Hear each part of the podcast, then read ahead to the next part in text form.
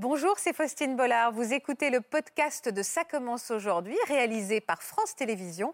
Bonne écoute à vous. Euh, quand je sais que je vais trébucher et que tout d'un coup, euh, il y a un frein qui me rattrape, euh, et ça m'aide beaucoup. Et là, on se rappelle que c'est pas seulement une prothèse classique. Il y a des choses avant que j'imaginais pas faire et que j'ai fait, que je fais actuellement. Vous ne vous sentez pas lourdement handicapé? J'ai une prothèse, une prothèse bionique. je suis un, un fan de, de, de, basket, donc j'ai plusieurs. Bah, je vois là, c'est la couleur est assortie voilà. et tout. Maintenant, c'est un accessoire de mode. Pour moi, on va dire ça comme ça centre de rééducation euh, où il n'y avait que des amputés. C'était horrible, j'avais l'impression d'arriver dans un, un truc complètement cauchemardesque. J'ai décidé de réaliser euh, tous les rêves que je m'étais interdit jusqu'à présent. Alors c'était quoi vos rêves? En fait, moi je rêvais d'être artiste peintre. Et là, en fait, j'ai décidé, bah, je me suis dit, j'ai plus rien à perdre. Notamment, c'est depuis que j'ai ce bras, en fait, euh, que je commande par la pensée. Je sais pas où on va l'arrêter. Hein. non, inarrêtable. Mais c'est bien d'être inarrêtable. on ne pourra rien changer. Il faut se souvenir du passé, mais le plus important, c'est ce qu'on va concrétiser, faire après. Je me suis posé la question quand j'ai eu la prothèse de savoir si j'étais à une main ou à deux mains. Je dis, ça va, je me réveille le matin, j'ouvre les yeux, déjà, ça va. Donc voilà, là, je suis pas sûr que ma marche. Ouais, mais vous oui, avez appris à tout faire avec Du tennis, du ski, euh, euh, du vélo, euh, du ping-pong. Le, le, seul défaut, c'est qu'il a fallu que je me batte à certains moments pour prouver que j'étais, euh, que je sois à une main ou à deux mains, que je sois absolument aussi autonome et apte que n'importe qui.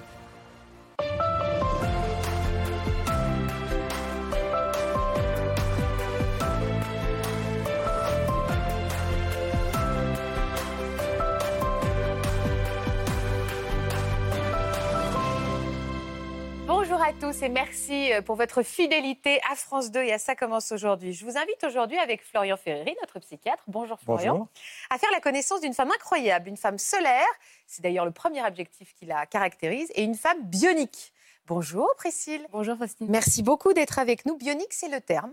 Oui, oui, euh, c'est vrai que notamment c'est depuis que j'ai ce bras en fait euh, que je commande par la pensée. Ouais. Euh, du coup, pour moi, c'est ça bionique. C'est vraiment ce côté de d'utiliser les neurosciences, en fait, d'utiliser le cerveau pour euh, finalement euh, commander euh, une prothèse de bras. Expliquez-moi ce que ça veut dire un bras. Qu'est-ce qu'il a de spécial ce bras et ça veut dire quoi? Je le commande par la pensée. bah, C'est-à-dire que par exemple, là, vous me demandez de fermer la main, c'est immédiat.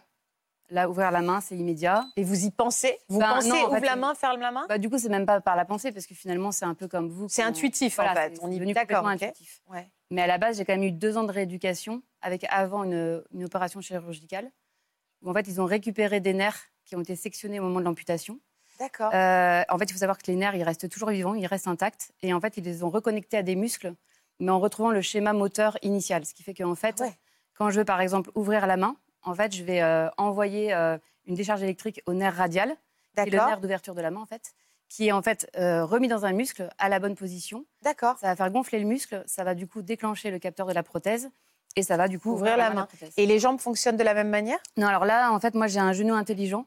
Mm. Où du coup, euh, quand en fait euh, je veux euh, marcher, euh, en fait, ça plie le genou, mais pas trop. En fait, en fonction du terrain, il plie plus ou moins, mais en fait, il s'effondre pas. Donc un bras bionique et des- une jambe intelligente. Voilà, c'est ça. C'est pas mal. Un cerveau Et une intelligent. prothèse plus simple, c'est ça Laquelle est la prothèse un peu plus Alors c'est simple? celle-là parce qu'en fait, quand on est amputé, ce qui compte, c'est les articulations. En fait, l'histoire de genou, de coude. Et donc en fait, là, comme j'ai un genou, bah en fait, euh, voilà, je peux par exemple faire ça très facilement. Que là, en fait, je peux pas, faire- je peux pas le faire. Moi, je suis pas active. de la, de la jambe droite. Ouais. Bon, je voudrais qu'on regarde ensemble les photos parce qu'on va comprendre euh, comment les choses en sont arrivées là, quelles ont été euh, toutes ces étapes que vous avez parcourues pour être aujourd'hui, je disais, la femme lumineuse que j'ai en face de moi. Tout n'a pas été évidemment toujours aussi simple. On va regarder cette photo. Qu'est-ce qu'elle représente pour vous cette photo? Euh, bah voilà, c'est le corps en fait que, que j'ai récupéré donc euh, après ma tentative de suicide en, 2000, euh, en 2006, donc il y, a, il y a plus de 15 ans. Et euh, donc euh, triple amputé, amputé des deux jambes et du bras droit. Euh, donc euh, évidemment, euh, c'était le cauchemar absolu quand je me suis retrouvée dans cet état-là. C'est faux, vous utilisez le mot le corps que j'ai récupéré. Non, c'est vrai que c'est étonnant. Et en fait, moi, j'avais passé toute ma vie à essayer de faire des régimes pour être la bimbo parfaite et tout ça. Ouais. Et là, tout d'un coup, je me retrouvais avec un corps enfin, que je qualifiais de ver de terre. Quoi. Je mais c'est juste pas possible. de C'est le terme que vous aviez là, euh, que Ouais. vous utilisiez. Ouais. Pourquoi vous avez été amenée à faire une tentative de suicide? Euh, en fait, j'ai fait une dépression postpartum à la naissance de ma première fille Ah, euh, à 30 ans. Et euh, ça a duré presque deux ans. Et du coup, en fait, à un moment donné, j'en pouvais plus de cette souffrance qui, est devenue- qui était devenue intolérable. Où, bah, après, j'étais vraiment rentrée dans une vraie dépression, en fait. D'accord. Et je me sentais inutile. Et en fait, c'est vrai que j'avais une petite fille à l'époque qui avait presque deux ans. Ouais. Mais en fait, c'était pour elle en fait, que je me disais, je peux pas rester euh, sur cette terre parce que je lui fais que du mal et euh, Je comprends. j'ai pas envie qu'elle vive avec une femme dépressive qui pleure tout le temps. euh, voilà. Alors, ça a été un long chemin, on va le Ouais. retracer ensemble. Est-ce que vous avez quel âge aujourd'hui, Priscille Euh, 48 ans. À 48 ans, vous êtes plus heureuse que quand vous étiez autour d'une trentaine d'années euh. Ouais. On va regarder une photo, justement, cette photo de. C'était un long chemin, je le disais. Et c'est quelle étape du chemin, là, qu'on découvre à travers cette image? Euh, bah là, il n'y a pas très longtemps. Donc là, on me voit dans mon atelier euh, actuel, donc euh, à Albi, Ouais. là où j'habite. Et, euh, et en fait, c'est vraiment bah voilà, la peinture, une peinture qui est en connexion avec moi-même. En fait, c'est une peinture où en fait, l'idée, c'est de lâcher le mental et aller vers l'émotion. L'idée, c'est souvent de réunir sur une toile, en fait, justement, un peu une multitude de personnages et de dire que ce qui compte, c'est d'être ensemble, quelle que soit sa différence. Et voilà. Il y a un message. euh, Voilà, c'est ça. un message positif. Nous aussi, on va réunir euh, différents, euh, différentes histoires sur ce plateau, comme on le fait tous les jours. Et on va accueillir deux, j'allais dire des hommes bioniques, mais euh, deux super-héros aussi, Ouais. parce que c'est un peu ce que je ressens euh, de vous. On va accueillir tout de suite Richard et Fabrice qui vont arriver.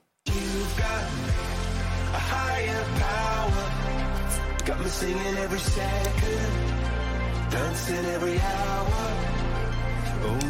Bonjour. Bonjour, messieurs Moi, je vous applaudis parce qu'il n'y a pas de public, mais on le remplace. Merci, merci. Salut Bonjour Richard, bonjour Fabrice. Alors, expliquez-moi déjà, j'avoue que j'ai posé la question avant de commencer, donc je voudrais vous faire euh, partager un petit peu mes questions totalement spontanées, parce que je pense qu'elles sont les mêmes à la maison. Quelles sont la différence entre vos différentes prothèses? Donc vous, vous avez un, un- vous m'avez dit une jambe droite intelligente. Ouais. Est-ce que votre jambe gauche est intelligente, Richard? Euh, oui, je pense qu'on est à peu près euh, la Un peu même. moins intelligente, non, je rigole. Un peu, ouais. Bim Une grosse similitude, euh, on va dire. Et euh, Ça fonctionne comment, votre jambe? Bah moi, c'est euh, par rapport à la position de mon pied euh, qui va contrôler mon genou. Donc, euh, en posant le talon au sol, j'amène directement sur un frein. Et en déroulant le pas en avant sur la pointe du pied, bah, le, le genou se déverrouille passer le pas et faire la C'est de la mécanique, en fait. Voilà. Et Fabrice, vous alors, c'est une main intelligente? C'est euh, oui, enfin plus que moi déjà. Euh, En tout cas, je vois qu'on vous avait pas perdu votre humour. hein. non, jamais. Et, Alors, euh, en fait, c'est une prothèse. Alors, c'est un peu dans le même principe au niveau euh, fonctionnel que la prothèse de Priscille, Ouais. sauf que le- la méthode de, de fonctionnement n'est pas la même. Priscille a un implant qui est posé. Non, c'est le- pas un implant. c'est pas un implant, c'est une fait- reconnexion nerveuse, pardon. Non, en fait, tu veux, c'est en fait c'est comme toi. Toi, tu as deux capteurs, c'est Oui. ça Qui sont reliés au, au biceps et au Oui. triceps. Et moi, j'en ai cinq.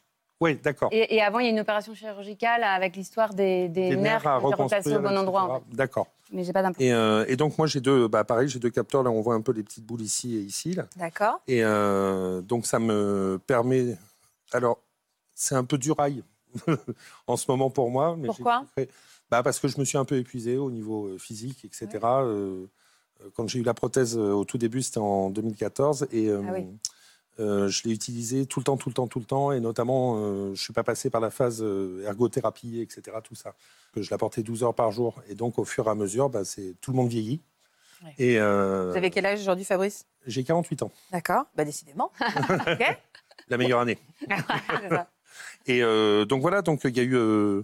Euh, Vous l'avez trop porté, en fait. je l'ai trop porté, trop utilisé, et, euh, mais en même temps, là, on essaye de trouver des solutions pour que ça, c'est résoudre le problème. Parce que quand vous êtes arrivé tout à l'heure, vous la portiez pas. Non. Euh, la majeure partie du temps, vous la portez pas? En ce moment, non, euh, parce que justement, ça me fait un peu mal. Là, je vous le dis tout de suite. C'est, Bah, la- retirez-la si ça vous dérange. hein. Pour le moment, ça va. Je peux D'accord. encore. euh, c'est...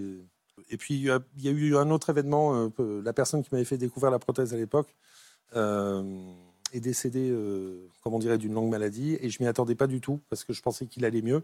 Et en fait, quand je l'ai appris, ça m'a, dans ma tête, ça a fait plit. C'est euh, Comme un rejet? pas un rejet, mais euh, presque un tout ça pour ça.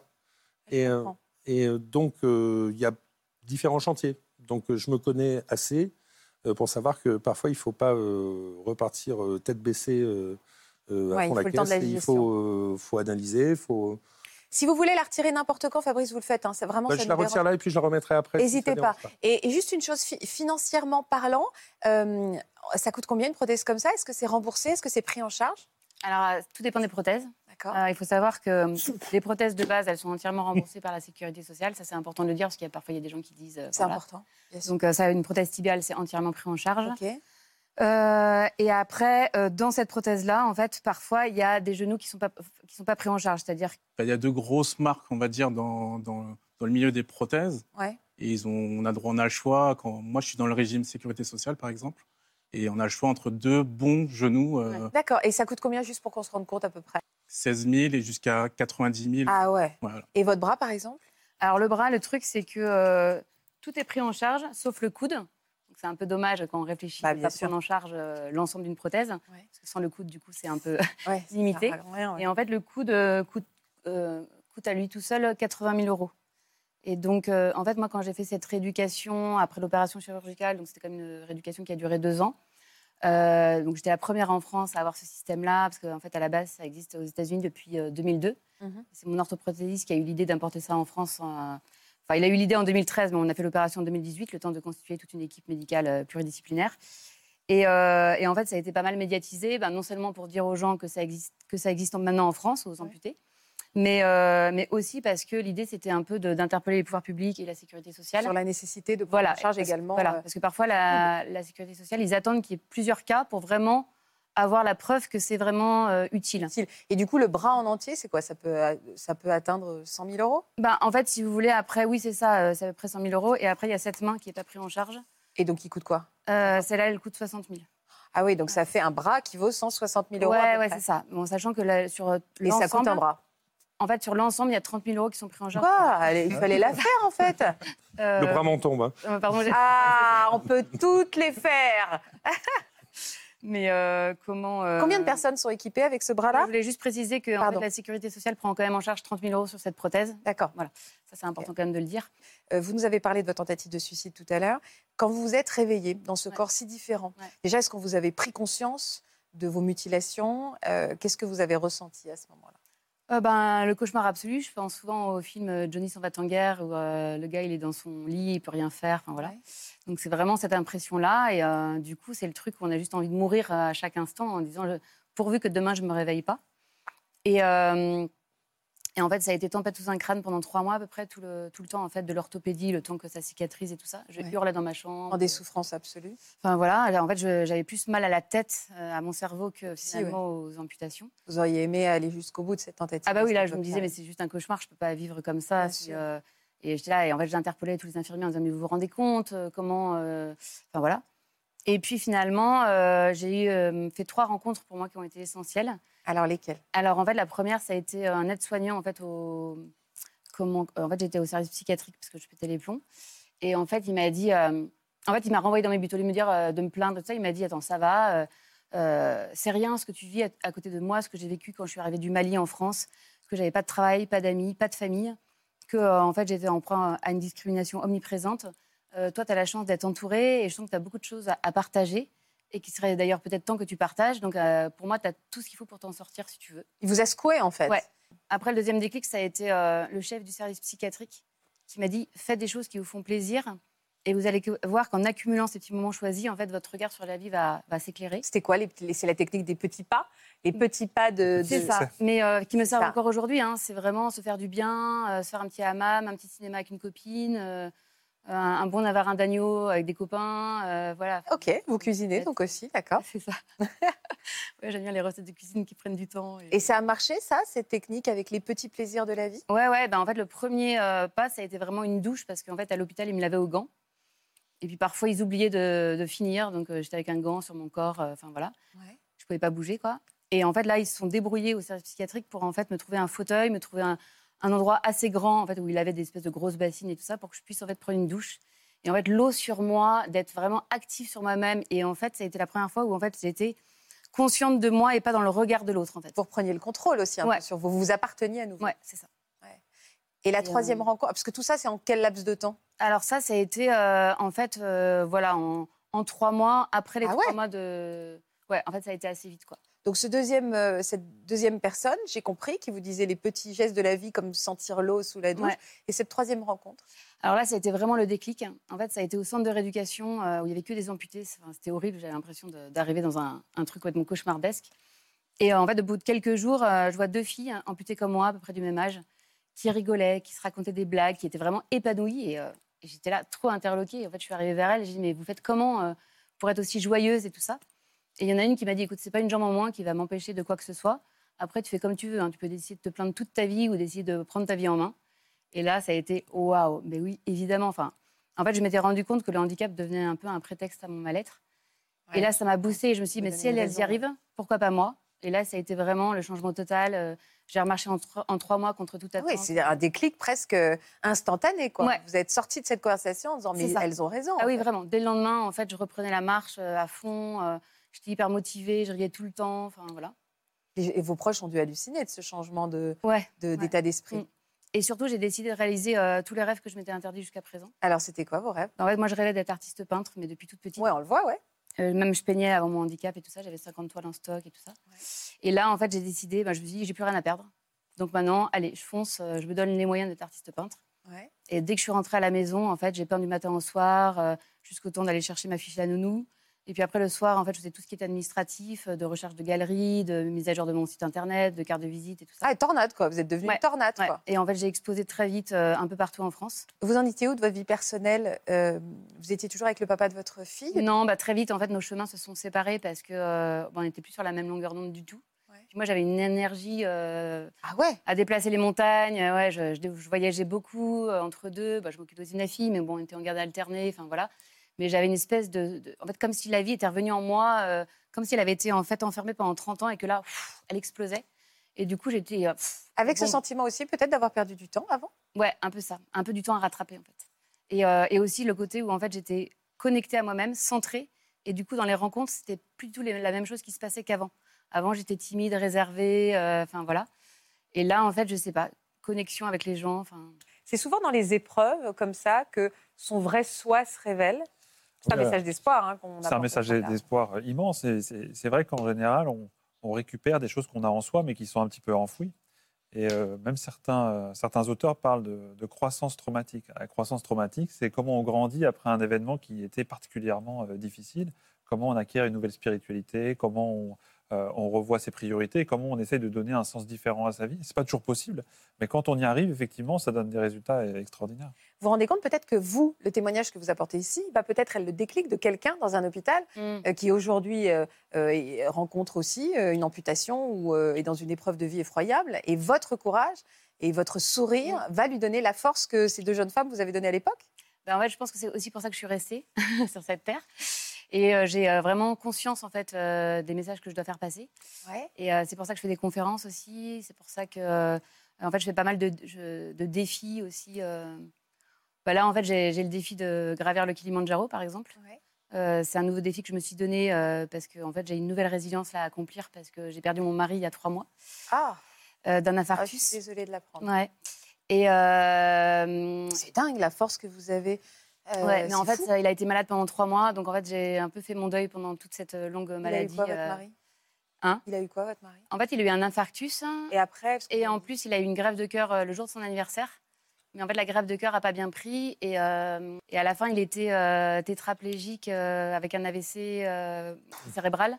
Donc, euh, moi, il a toujours dit je ne veux pas finir en légumes. Euh, et du coup, euh, bon, finalement, euh, enfin, c'était bien qu'il parte parce que. Et du coup, en fait, j'ai eu une idée vraiment. euh, c'est venu comme ça, de façon évidente. Il faut que je fasse le Kilimanjaro d'ici deux ans. C'est ça votre projet? Voilà, c'est ça mon projet. Euh, Et j'ai déjà trouvé deux partenaires. on peut vous suivre avec euh, des, des- des images? On peut vous suivre avec des caméras? Oui, avec plaisir. Alors après, moi, j'ai déjà une réalisatrice documentaire, mais un peu genre cinéma, mais après, voilà. Et, Donc d'ici deux ans, Kilimanjaro. et j'ai déjà des athlètes qui, qui me suivent. Je voudrais aussi qu'il y ait des athlètes handicapés. Parce qu'en fait, l'idée, c'est la mixité à tout niveau. Des gens connus, pas connus, handi, valides. Et il y a aussi avec une copine qui est amputée de deux jambes. Euh, n'importe quoi, d'une jambe et d'un bras, pardon, Nadège. Et, euh, et du coup, on fait ça à deux filles, euh, en joëlette. Et euh, voilà. Et, euh, Je sais pas où on va l'arrêter. Hein. Non, inarrêtable, mais c'est bien d'être inarrêtable. Qu'est-ce que ça vous inspire, Florian? Bah, ça va se faire beaucoup de choses. c'est- c'est- c'est- Parce qu'on a parlé beaucoup du côté technique, et c'est vrai, c'est des prouesses extraordinaires. Les ingénieurs euh, sont des personnes hyper investies, mais aussi on voit que dans ces moments-là, il y a le côté humain qui compte beaucoup. Ça va être euh, le personnel euh, soignant qui, à un moment donné, va dire le bon mot, va assister, ça va être l'entourage. Et le plus important, et- et on peut le dire aussi aux personnes qui souffrent de handicap, c'est qu'on peut avoir cette tendance initialement de se replier sur soi, de s'isoler parce qu'on Ouais. se sent différent. Et en fait, c'est l'inverse qu'il faut essayer de faire. C'est pas toujours possible, mais il faut essayer de le faire, c'est-à-dire d'aller au contact, de comprendre euh, comment on peut avoir de renouer avec certains projets et ne pas être, euh, euh, pas forcément vouloir faire les projets du passé. Est-ce que vous avez quand même des coups de down ou même pas? Euh, Comme tout le Oui. monde, non Si, si, je- j'en ai eu évidemment, et j'en ai régulièrement. Mais, euh, mais je sais pas, après j'ai des espèces de déclics. Là en ce moment, je suis hyper à fond. Quoi. Vous êtes à fond et puis je pense que vous êtes porté par euh, l'amour et les projets qu'avait votre, euh, Ouais, c'est ça. votre Ouais. mari, ouais, ouais. votre compagnon. Euh, vous avez également écrit un livre parce que vous aviez du temps hein, au milieu de tout ça. Ça s'appelle Une vie à inventer. Euh, ne serait-ce que ce titre, j'aime bien. Euh, ça résume parfaitement ce que vous venez nous raconter, l'incroyable leçon de vie de la première euh, française bionique. Richard, vous êtes devenu euh, un nouveau Richard, vous aussi, on peut parler d'une renaissance? Totalement, oui. C'est vrai? Oui. Vous êtes un Richard bionique? Qui vous appelle comme ça? On vous appelle comme ça? Euh, oui, bah, les gens, quand ils me reconnaissent un peu dans la rue, mes Ouais. amis. Ouais. Et la première, c'était ma kiné, surtout, qui m'a accompagné pendant les longues années euh, de rééducation.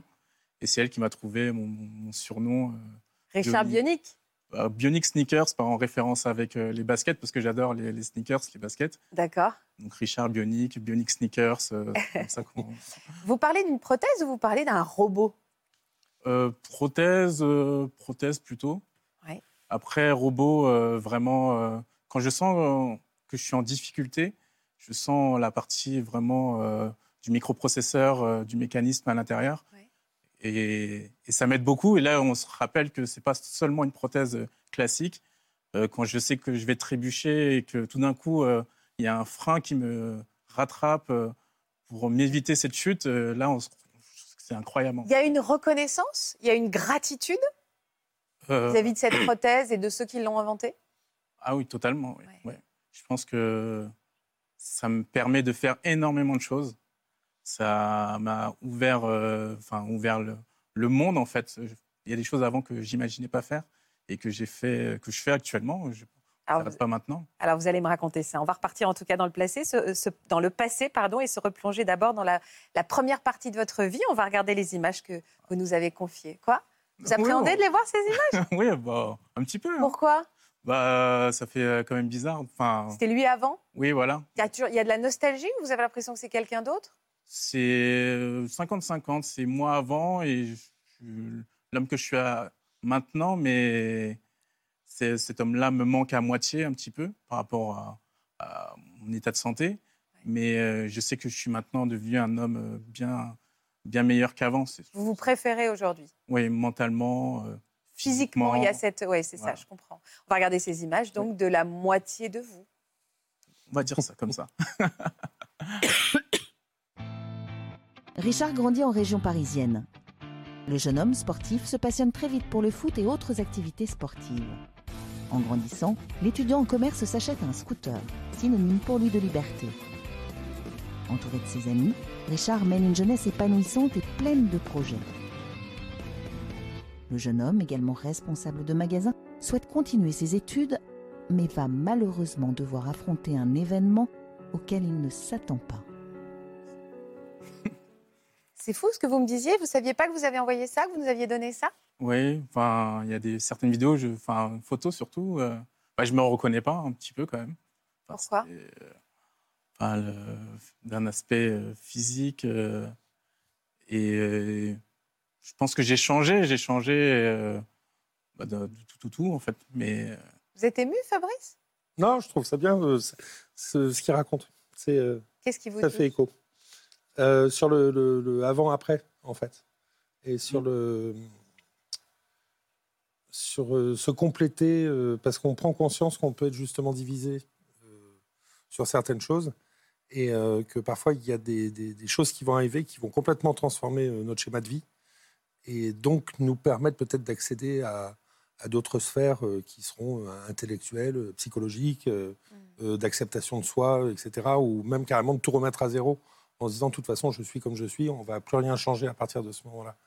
Et euh, c'est ça que je trouve intéressant, parce que quand il dit, je ne me rappelais pas avant en- envoyer des photos, euh, je trouve ça assez drôle, c'est comme s'il se redécouvrait, en fait. Oui, c'est oui, vrai. oui. Et, et, et en fait, bah, malheureusement, tu étais comme ça avant, Oui, ou heureusement, oui. tu étais Oh. comme ça avant. Enfin, je sais pas Eh, comment on le sait dire. pas quoi dire, hein, je suis Et, d'accord. euh, J'avais les abdos avant, mais Vous avez plus d'abdos Ouais, aussi, non, il y a je- la brioche maintenant. Ah oui, c'est ça. Mais ça, c'est juste que vous avez pris de l'âge, en fait. Ouais, mais parce que les femmes, elles préfèrent la brioche. euh, donc mais on c'est va dire ça vous avez parfaitement raison. hein. Vous avez parfaitement raison. Les femmes préfèrent les brioches. Ah bah voilà, c'est pour C'est ça que j'ai technologique, c'est un ventre en 3D. Ne t'inquiète pas.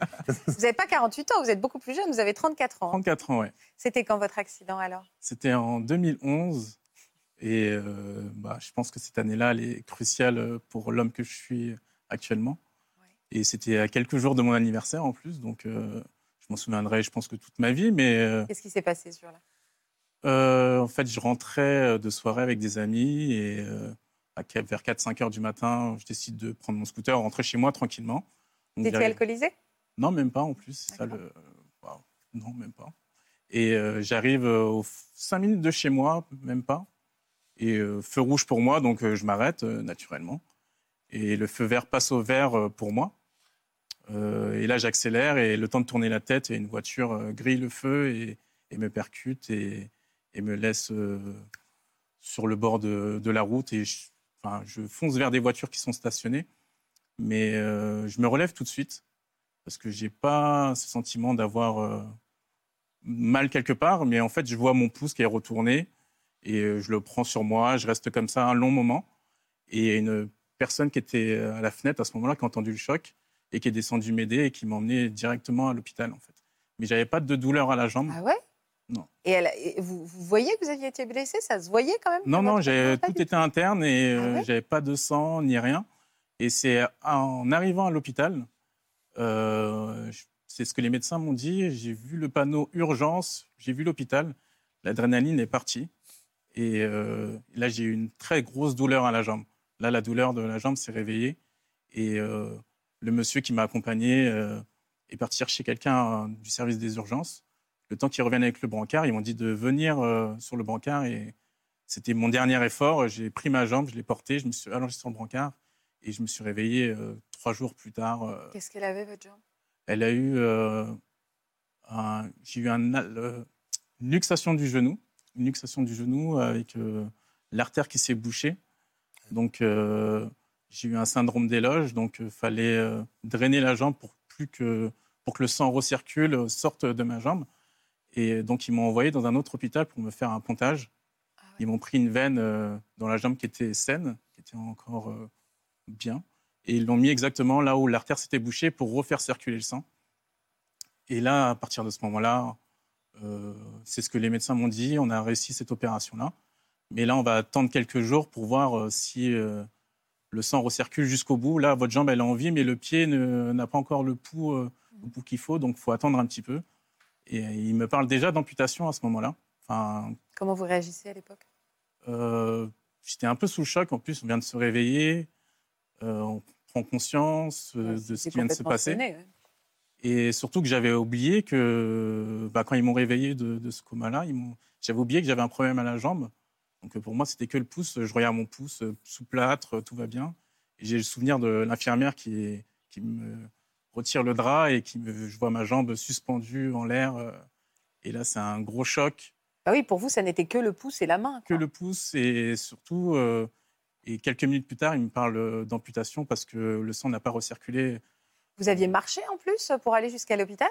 Ah oui, oui, je me suis levé, j'ai porté mon, d'une main avec le monsieur, j'ai porté mon scooter pour le remettre sur le côté Incroyable. et j'ai marché jusqu'à la voiture, euh, je l'ai attendu, je marchais, je tournais en rond et euh, bah, le temps qu'il vienne chercher sa voiture, qu'il prenne sa voiture et après, euh, C'est fou que ça soit au moment où il est vu urgence et l'hôpital que tout d'un coup la douleur euh, l'a complètement envahi. Quoi. Il y a à la fois le, le message et puis il y a le- la durée. Quoi. Ça devait tomber pile après la, la chute des, euh, Ouais. des hormones qu'on a quand on a un traumatisme. Et là, la douleur, elle devait être euh, redoutable. Les hormones comme ça, l'adrénaline. Ah, l'adrénaline, euh, ça disparaît en un, quart d'heure, un quart d'heure, 20 minutes. Je sais Ouais. pas combien de temps ça a pris oui, pour aller aux c'est le urgences. temps de, c'est vraiment le, on était vraiment à 5 minutes de l'hôpital, euh, les 5 minutes, le temps de prendre la voiture, d'y aller et euh, Donc, la- je- donc l'inquiétude, c'était votre pied qui reprenait pas. euh, Enfin, c'est-à-dire que la jambe, le sang circulait, mais on ne savait pas si ça allait jusqu'au bout des pieds. Voilà, le pied ne- n'avait pas de. Il me disait qu'il n'y avait pas de pouls, euh, le sang ne ne recirculait pas jusqu'au pied. Donc, euh, il me parlait bah, quand on a quand on a le, pied qui ne va pas bien, on ampute au niveau de, la cheville, au tibia. Et euh, c'est ce qu'il m'a dit dès le départ. Et moi, euh, tout de suite, non, non, non, je ne veux pas me faire amputer, etc. Et là, il me rappelle que, bah, je ne suis pas encore en condition pour prendre ce genre de décision. Si, si on doit le faire, on va en parler à vos parents et c'est eux qui prendront cette décision-là à ce moment-là, en fait. Et maman, ma mère, elle arrive, elle, elle leur dit directement euh, non, non, non. Euh, ma mère est très croyante. Elle leur dit euh, Dieu est grand, on va attendre quelques jours, etc. Et euh, ce que je me souviens, c'est dans la nuit qui a suivi, euh, euh, l'infirmière vient, on va dire, euh, toutes les heures vérifier si le pouls est revenu au niveau du pied. Et là, elle entend un petit battement. Et euh, là, c'est une satisfaction, un bonheur. euh, Ouais, vous étiez sauvé. Oui, je me, j'étais- je me souviens, j'ai eu le sourire tout de suite et même eux, ils étaient heureux pour moi. Ils étaient très contents. Je vois les, les chirurgiens euh, se serrer la main. Se... Enfin, c'était, c'était très, C'était une très. réussite. Ouais. Bah alors, qu'est-ce qui s'est passé? Bah, le, bah, après, ils m'ont dit, on- en fait, je suis arrivé dans un hôpital où euh, c'était que pour cette opération-là. Donc, ils m'ont renvoyé dans l'hôpital où je suis, euh, où je suis venu aux urgences, Ouais. dans un service orthopédie. Et, euh, et euh, ils m'ont dit, là, on va s'occuper de, votre, euh, de, de la luxation de votre, de votre genou. Mais euh, on a un petit souci, c'est qu'on ne sait pas si le sang, ne recir- si le sang va recirculer jusqu'aux orteils, parce qu'on voit vos orteils qui sont en train de, de, ne- qui ne réagissent pas et qui sont en train de nécroser petit à petit, Ah ouais. en fait. Donc, euh, ils m'ont mis en garde directement. Mais ils m'ont- ce qui m'a rassuré, c'est que mon chirurgien il m'a rappelé directement, il m'a dit euh, l'amputation des orteils, c'est pas très grave. Le plus important, c'est votre flexion de genou. C'est de retrouver une mobilité au niveau de votre, de votre genou pour pouvoir remarcher, pour pouvoir euh, euh, vous déplacer, euh, retrouver on va dire, une meilleure qualité que, de vie enfin, que celle que retrouver celle Ouais, que j'avais avant. Et malheureusement, quelques mois, enfin un mois plus tard ou un mois et demi plus tard, bah, j'ai vu mes, mes orteils se nécroser de, de jour en jour et, et on a amputé les orteils. euh, On a commencé par amputer les orteils? Voilà, parce que euh, voilà, ils, enfin, ils m'ont dit avant, avant que ça remonte, euh, la nécrose remonte, on ampute à ce moment-là. il, faut que, il, faut, il, faut, il va se passer combien de temps entre votre euh, accident et finalement l'amputation de votre jambe? Euh, six ans. Six ans. Six ans? Ans où vous allez vous battre, vous, pour sauver votre jambe? Ouais. Vous en étiez fait un combat personnel? Personnel et une, une force, pas une motivation pour ma famille, mes amis. Ah, c'est ça. C'était Donc, votre euh, mission, c'était de sauver votre jambe. Oui, voilà, de retrouver une, une flexion de genou pour pouvoir marcher. Donc, euh, j'ai- oui, six ans, de 2011 à 2017, euh, je me suis battu euh, pour ma famille, pour mes amis, pour tous ceux qui, qui m'ont C'est terrible soutenu. parce que vous me dites pas que vous êtes battu pour vous. Vous dites tout de suite, je me suis battu pour ma famille et mes amis, pour pas les décevoir. Pour pas, pour pas décevoir ma mère, pour pas décevoir mes, mes- mes amis. euh, Et pourquoi Oui. vous pensiez que vous alliez les décevoir sous prétexte que... Parce que quand j'ai eu l'accident, c'est eux qui sont venus vers moi directement. C'est eux qui m'ont donné cette motivation pour me, me battre, en fait. Et euh, enfin, quand ils partaient, euh, je sentais que j'étais pas bien. Mais quand ils étaient là, euh, je leur montrais que j'avais le sourire, j'avais le smile, que euh, tout allait bien. C'était un- c'était une facette, certes, mais je voulais pas qu'ils me regardent, qu'ils- Avec pitié. par, oui, de la pitié et surtout euh, qu'ils rentrent chez eux et qu'ils se disent Richard, il, il est en train de se battre, il va y arriver. Et oui, je vais y arriver et je vais tout donner. En fait. Quelle pression vous êtes mis. Mais c'est surtout que vous vouliez rendre ce qu'il vous apportait finalement. Voilà, oui, oui. Mais alors, qui a fini par vous convaincre qu'il fallait arrêter ça maintenant? Euh, bah, c'est un, un long combat et pas très difficile à accepter. Mais mon chirurgien, euh, c'est celui qui m'a suivi du début jusqu'à la fin. Et je me dis, heureusement que j'ai un chirurgien dès le départ, il était très direct et je pense qu'il faut pas mâcher ses mots, euh, enfin, avec moi en tout cas, dès le départ. Donc, euh, il a tout fait pour me, sauver la jambe et pour me retrouver une flexion de genou, me proposer une prothèse de genou qui ne pouvait pas fonctionner pour lui. Il a envoyé euh, mon dossier à, ses confrères dans le monde entier pour voir s'ils étaient d'accord. Et que 20, il y a eu 20 réponses amputation. Donc il m'a dit euh, Moi, je ne mettrai pas de prothèse de genou, je refuse de, le- de le faire. Mais la seule solution, c'est l'amputation. C'est à toi de prendre la décision. Moi, et soit tu en es conscient et tu te renseignes sur, sur- sur ce qui va se passer ou pas, sur ce monde-là. Mais moi, c'est la meilleure solution pour moi, en tout cas Et vous l'avez vécu comme un échec, vous? Totalement. euh, pour moi, j'avais échoué, j'avais vraiment, euh, j'avais vraiment perdu cette bataille. Mais euh, en, a- en retournant en centre de rééducation, en, en allant voir euh, les personnes à qui j'ai côtoyé pendant ces six années-là, Mhm. parce que je suis resté longtemps, je me suis fait opérer une trentaine de fois. Oh là là. Je, me suis, je suis resté pendant trois ans entre l'hôpital et, et le centre de rééducation, juste pour, je rentrais le week-end juste pour euh, re- me ressourcer. Mais ces personnes-là, je me suis fait des amis, j'ai pu voir euh, comment eux, ils s'en sortaient. Et j'ai pu les recontacter pour leur demander comment ça se passait. C'est fou parce que le déclic a été chacun de, Mm. de la part de quelqu'un qui avait vécu ça et qui vous a dit attention, ta, ta qualité de vie sera meilleure en fait. Oui, oui, voilà, oui. Et on part, même les, les médecins, les, parce que j'avais une jambe tendue, en fait, bah, je pouvais plus plier les genoux, j'avais une grande barre dans la jambe et je pouvais, enfin, je pouvais pas aller euh, dans les parcs d'attractions. L'avion, c'était compliqué. Le- C'est marrant que vous pensiez au parc d'attractions. Bah oui, moi, je suis un fou de. On va pas tous les jours au parc d'attractions, enfin. Bah oui, mais si on peut pas s'asseoir dans, dans, dans, dans, dans l'attraction. Bah, dans la euh, c'est nacelle, ouais, je comprends. Vous aimiez les parcs d'attractions Ah oui, moi, je, Ah ouais, bah, d'accord. toutes les activités, on peut pas s'asseoir. Par exemple, dans le métro, euh, quand euh, j'allais dans le métro, bah, j'étais jambes tendues comme ça. Ouais. Et, je, et les gens comprenaient pas pourquoi. euh, Bah, Les ne gens pensaient que la vous faisiez des croche-pattes à tout le Voilà. monde, en fait. surtout. Donc, euh, même ça. monde 2015. donc, il y a plein de choses où j'étais vraiment, euh, vraiment euh, exclu, on va dire ça comme Ouais. ça. Oui, où je pouvais, il y a des choses que je pouvais pas faire. Donc, euh, de, de retrouver cette mobilité en me faisant amputer, en acceptant l'amputation surtout. Parce qu'on a euh, un mois plus tard, quand j'ai fait toutes mes recherches, euh, toutes, euh, bah, je suis parti voir des médecins, je suis parti voir des centres Ah, orthopédie. euh, vraiment, vous avez rien lâché. ah, j'ai fait une étude de marché. Et quelle, a été, et quelle a été la réaction de votre famille quand vous avez dit ma décision, elle est prise? Ben, Ils n'ont pas été déçus.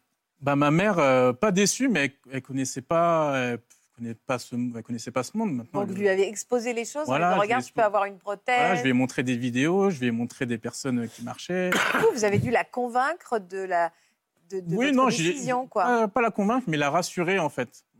Parce que euh, même si elle m'aurait dit euh, euh, non, tu le fais pas, je l'aurais fait quand même. en fait. Oui, là, vous Voilà. pensiez à vous d'abord.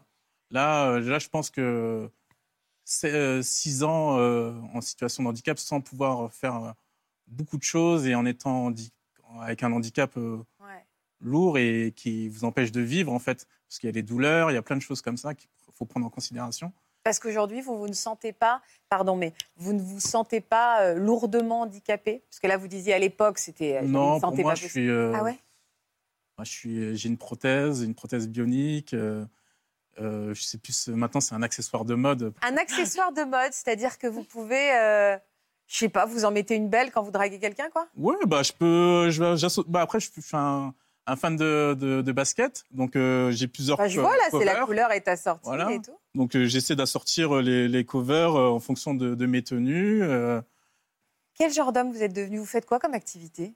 Qui me plaît beaucoup, c'est de voyager et de découvrir le monde et euh, de, de faire des. Enfin, c'est toujours dans la sensation forte de faire. euh, par- J'aimerais bien refaire faire du saut en parachute. J'ai déjà fait du parapente, euh, paramoteur, euh, deltaplane. euh, j'ai fait ça au Brésil. J'ai fait ça dans des pays très lointains où ça m'a permis de découvrir le monde et surtout d'avoir un, œil extérieur sur le handicap, sur les personnes en situation de handicap, parce que j'essaie d'aller voir des personnes que je rencontre sur les réseaux sociaux et de voir comment eux le vivent. Et surtout, ça me booste et ça me rappelle que euh, on a cette chance en France de pouvoir bénéficier de cette prothèse-là. Bien sûr. Et euh, On a des images hein, de vos exploits. ah. C'est ça Richard euh, euh, Sneaker, non, Bionic Sneaker. euh, Richard, Bionic Sneakers, oui. Bionic Sneakers. Regardez les exploits de Bionic Sneakers.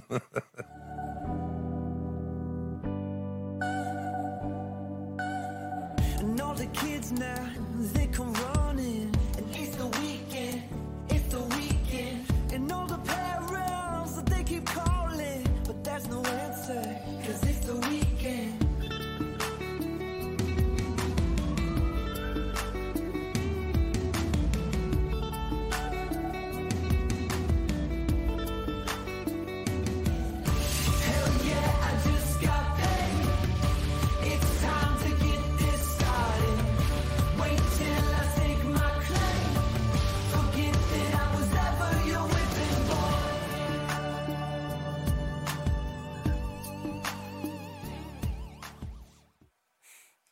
C'est un tel message d'espoir que vous envoyez, je pense. On est tellement regardé dans les hôpitaux, dans les centres de rééducation. C'est tellement important ce que vous véhiculez. Vraiment, merci. Euh, pourquoi cette recherche absolument de sensations fortes quand on ressort d'une épreuve comme ça? Il y a- on- ah, D'une autre manière, euh, Priscille, c'est aussi ça. hein. Bah oui, c'est une belle revanche sur la vie. Et puis, le, le handicap, c'est souvent l'immobilité. Donc, cette envie d'être en mouvement et dans des mouvements extrêmes, c'est quelque chose de, de très important. Et de retrouver des sensations euh, qu'on pensait ne jamais pouvoir euh, Mm. Re- revivre, c'est quelque chose qui, euh, qui pousse à aller vers, euh, vers un peu vers l'extraordinaire. Mm. Euh, et de, parce que le quotidien, quand on est comme ça dans les centres de rééducation, bien sûr, il y a de la chaleur humaine, ça, mais c'est quand même assez répétitif. Ouais. Et de vouloir sortir du cadre, c'est quelque chose qui est souvent retrouvé. C'est important d'ailleurs de le dire parce qu'on n'est pas dans le monde des bisounours. Aujourd'hui, vous êtes arrivé à ça, mais c'est passé par des années de rééducation, euh, apprivoiser euh, ces prothèses. Vous êtes passé par six ans de souffrance physique pour arriver à cette idée de l'amputation. Vous avez dû convaincre votre mère et renoncer au parc d'attractions pendant six ans. C'est beaucoup. Donc, euh, non, mais je plaisante, mais Oui. c'est pour dire que, évidemment, c'est pas du jour au lendemain. Oui, oui. Cette résilience, elle se construit. Même si vous, finalement, Priscille, c'est allé assez vite. hein.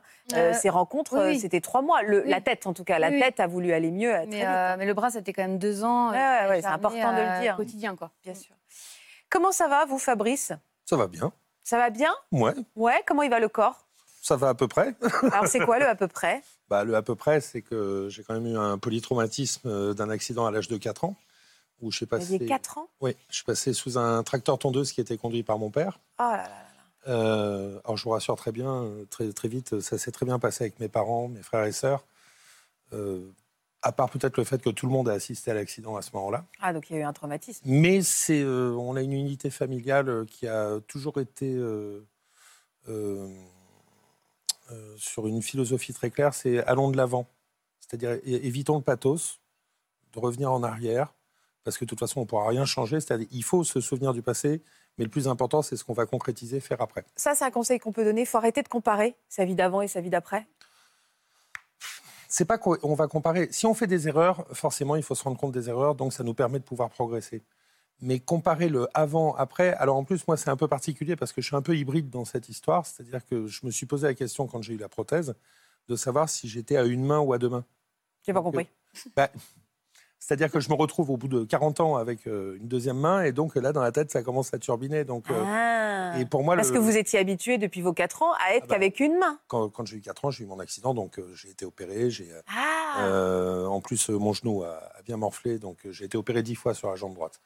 Et, et en fait, j'ai fait ce que tout le monde faisait, mais en m'adaptant au fur et à mesure. Mais quand on est petit, gamin, on est malléable. Donc euh, j'ai fait. Ah, vous avez grandi avec une main, quoi. Mais vous Oui, avez voilà, appris à tout faire avec du une main. tennis, du ski, euh, euh, du vélo, du ping-pong. j'ai fait du cheval et à 14 ans, je me suis même pété le bras gauche. Ça, c'était Ah ouais. très drôle. Ah ouais. C'est un grand moment de bonheur de 45 jours. Là, c'est Vous avez carrément plus rien. moi qui fume le cigare là. Et euh, Mais vous, vous, vous, euh, vous le racontiez comment en extérieur, ce qui vous était arrivé? Euh, sans, sans aucun problème. Mm.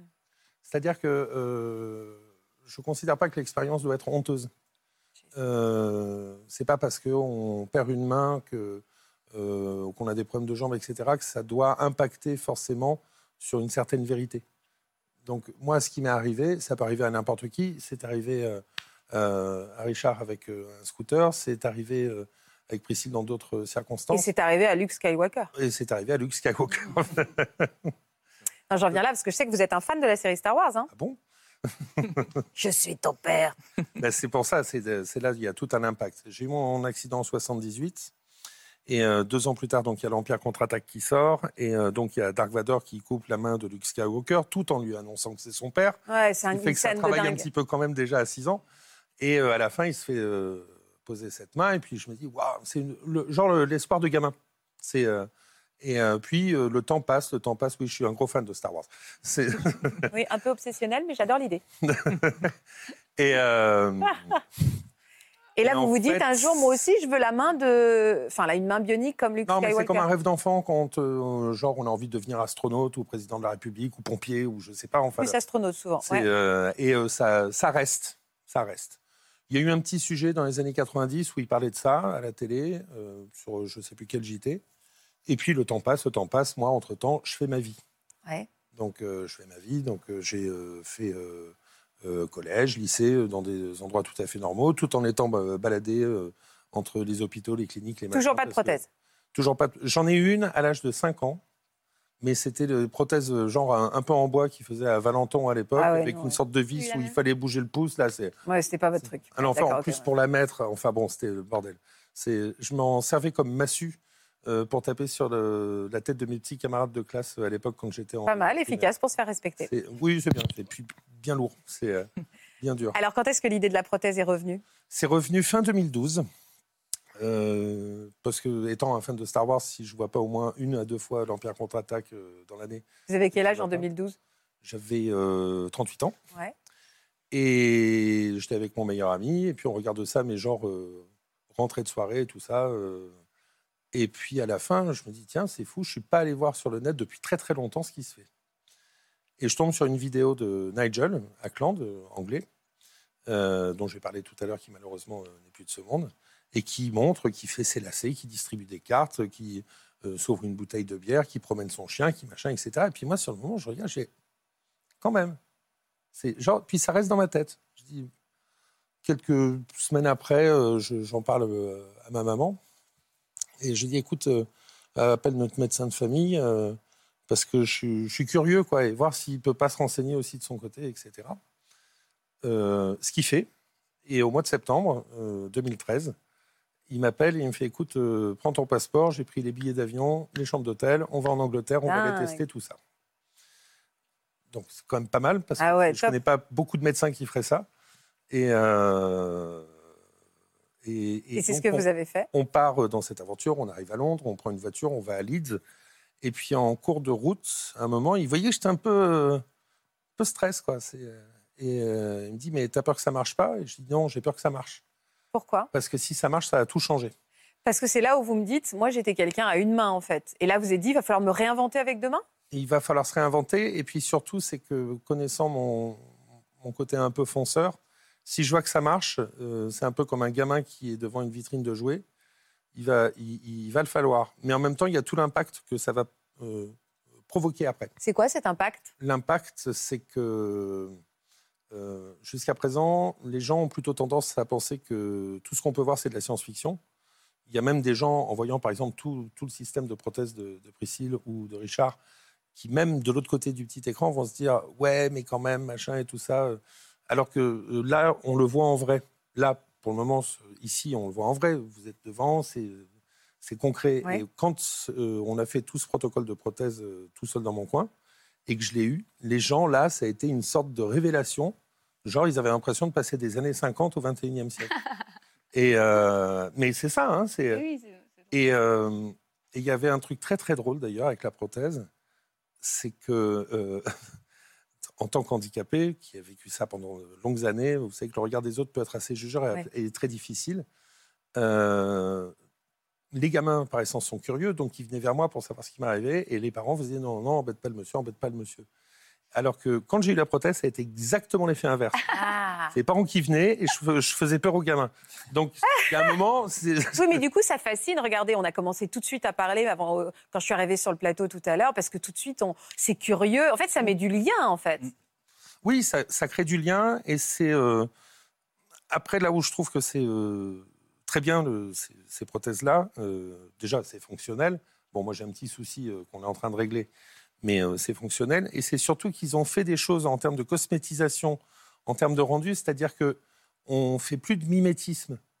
Avant, les gens, quand on leur faisait des prothèses et tout, Ah, il etc., fallait que ça ressemble à des ça vraies mains. ressemble à une vraie main. Non, là, aujourd'hui, on voit que c'est. euh, il y a une évolution de la société, euh, notamment sur euh, le- l'exception, la différenciation les uns vis-à-vis des autres. On reste tous humains, hein, mais le fait, par exemple, que, que Richard ait plusieurs euh, emboîtures. euh, Ouais, c'est presque un peu cool, quoi, de la montrer, enfin, de l'assumer, en fait. C'est une expression de son identité. Ouais, vous avez raison. Et, euh, et c'est ça qui est intéressant. Et moi, avec la prothèse, là, généralement, j'ai toujours 12 millions d'autocollants dessus. Alors, des trucs dans tous les sens. Dès que j'en trouve un, pff, je le fous.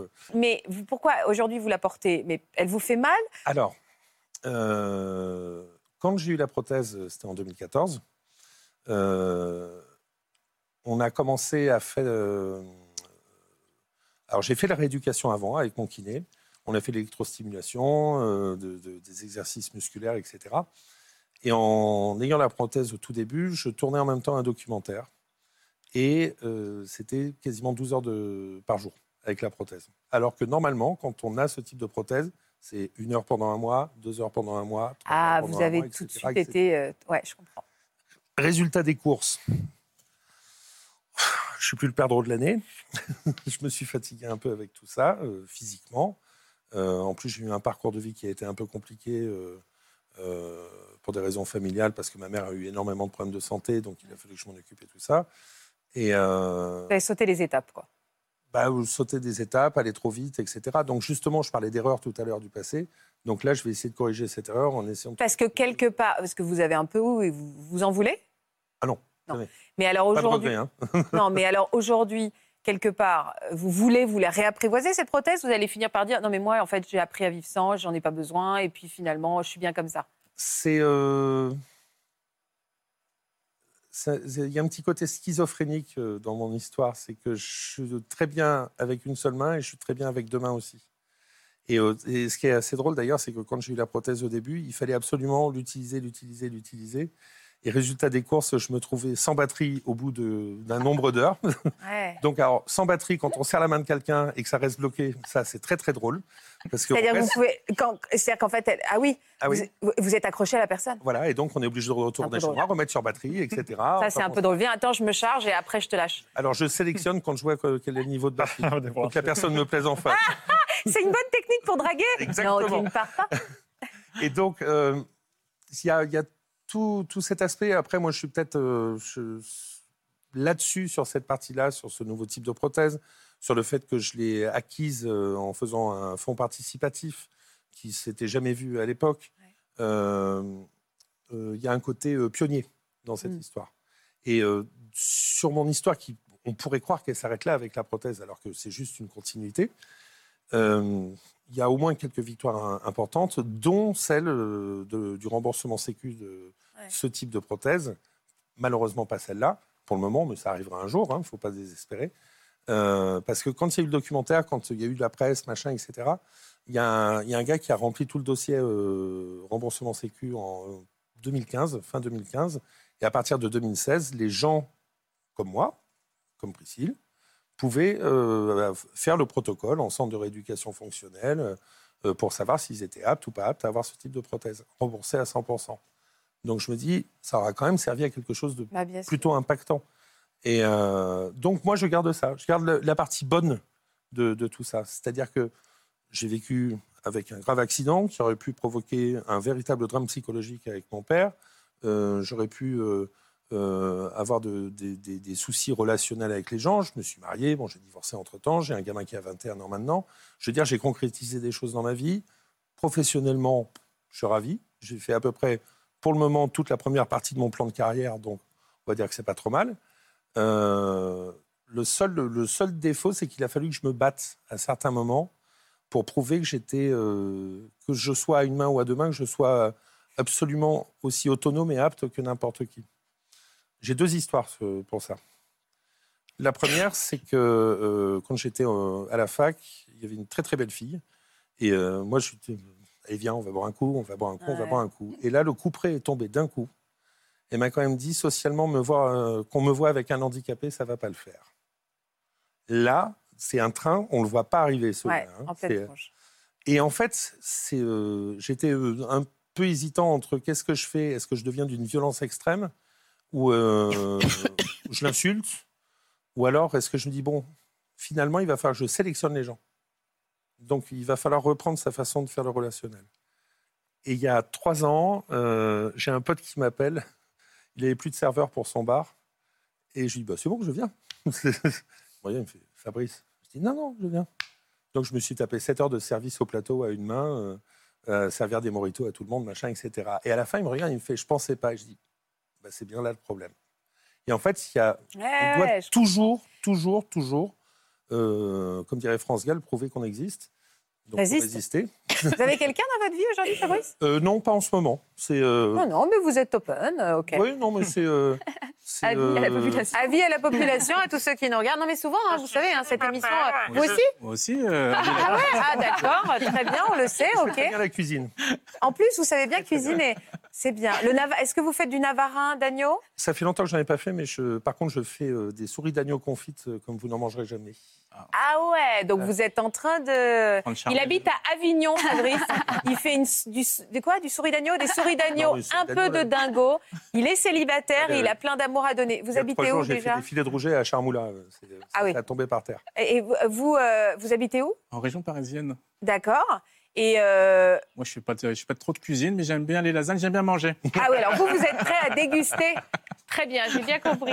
Un mot quand même sur cette perte d'identité, cette schizophrénie, parce que là, la particularité par rapport à Priscille ou à Richard, c'est qu'en effet, il avait 4 ans, Fabrice, quand ça lui est arrivé. Donc il a grandi sans même que ce soit un sujet finalement, parce que bah, j'ai grandi avec un bras.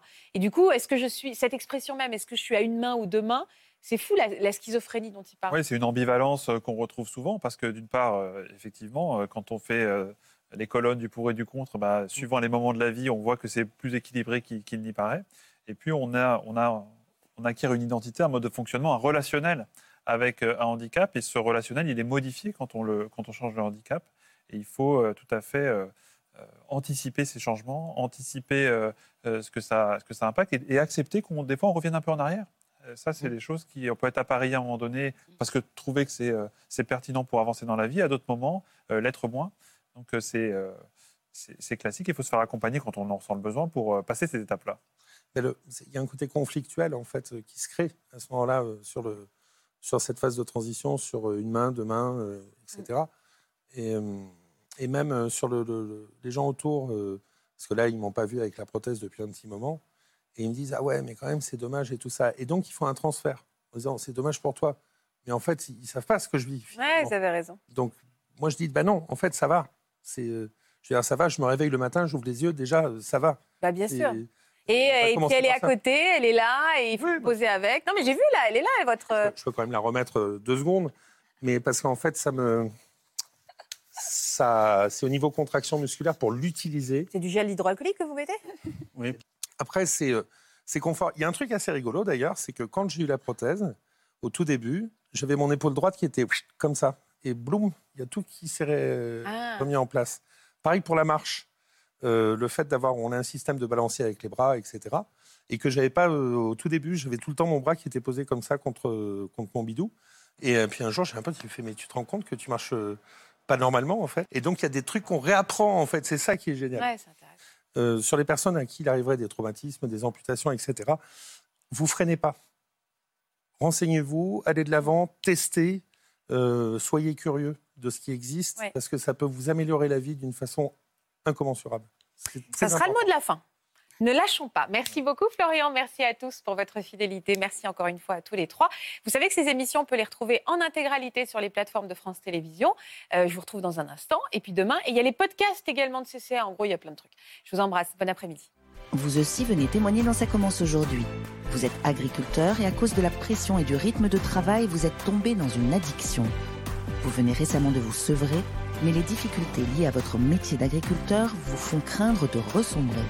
Pour une autre émission, vous vous sentez responsable de la mort d'un proche ou d'un inconnu et vous ne parvenez pas à vous pardonner. Si vous êtes concerné, laissez-nous vos coordonnées au 01 53 84 30 99 par mail ou sur le Facebook de l'émission.